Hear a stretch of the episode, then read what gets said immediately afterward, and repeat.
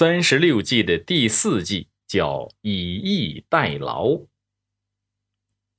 这里边有一个故事是齐鲁长勺之战。鲁庄公，也就是姬同，是春秋时期鲁国的第十六任君主。鲁庄公十年，也就是公元前的六百八十四年，这年的春天，齐国派遣大军攻打鲁国。鲁庄公见齐国大军压境，立即亲自率领军队前往长勺来应战。这个长勺呢，是现在的山东的莱芜。在长勺战场啊，齐鲁双方摆开阵势，准备大战。齐军先声夺人，首先擂响战鼓，准备向鲁军发动进攻。心急的鲁庄公正想上前迎战。谁知鲁国的武士曹刿拦住了鲁庄公。曹刿对鲁庄公说：“大王，请稍等，现在时机还没有成熟，我们要先稳住态势。”齐军见鲁军纹丝不动，不来应战，就再次擂响战鼓，摇旗呐喊起来。鲁庄公又想应战，但曹刿仍要他按兵不动。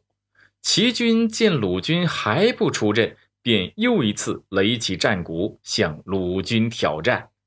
可是曹刿还是示意鲁庄公坚守阵地，不去应战。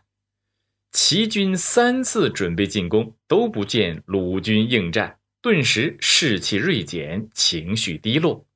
齐军将士们认为鲁军不会再来应战了，都纷纷坐下来歇息。队伍也变得松懈起来。这时，曹刿抓住良机，对鲁庄公说：“出击的时机到了，请大王命令击鼓吧。”鲁庄公马上发出命令，一通鼓响，鲁军奋勇杀敌，齐军被杀得大败。鲁庄公看齐军大败，便要下令追击。曹刿忙说：“请等一等。”他先是看了看齐军战车的轮迹，又登上战车的前横木眺望了一会儿，这才说：“大王可以出击了。”于是鲁庄公指挥鲁军一路追杀过去，大败齐军。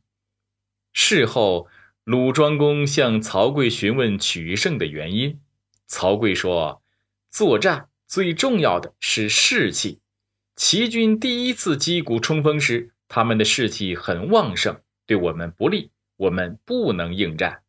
等齐军到了第二次击鼓冲锋时，我军仍岿然不动，齐军的士气就开始下降，情绪消沉，局势渐渐对我们有利了。到第三次击鼓冲锋时，齐军已经完全丧失了勇气。放松了戒备，局势对我们就非常有利了。此时，我军擂鼓进攻，用士气旺盛的军队去进攻松懈疲乏的军队，必然是以逸待劳，使敌方遭受重创。